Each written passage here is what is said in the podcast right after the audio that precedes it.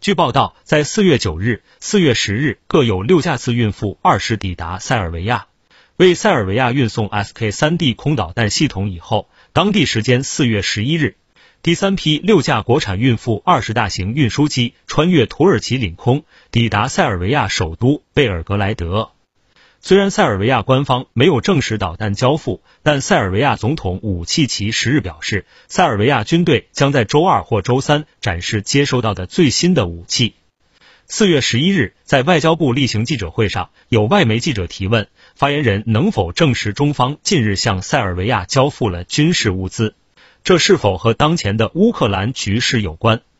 对此，外交部发言人赵立坚表示，为落实中国和塞尔维亚双边合作计划。中方近日派遣空军运输机向塞尔维亚运送常规军事物资，这是中塞双方年度计划内合作项目。我们希望有关媒体不要过度解读，这个项目也不针对第三方，与当前的局势也毫无关系。